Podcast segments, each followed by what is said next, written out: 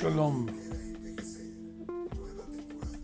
Hay veces que nos levantamos con el ánimo de querer hacer las cosas de manera positiva y nos dejamos llevar por nuestros pensamientos y lo que nos ordena el corazón.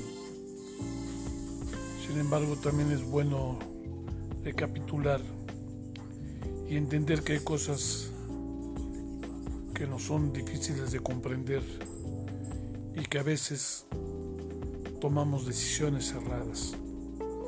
Por eso es importante la comunicación directa,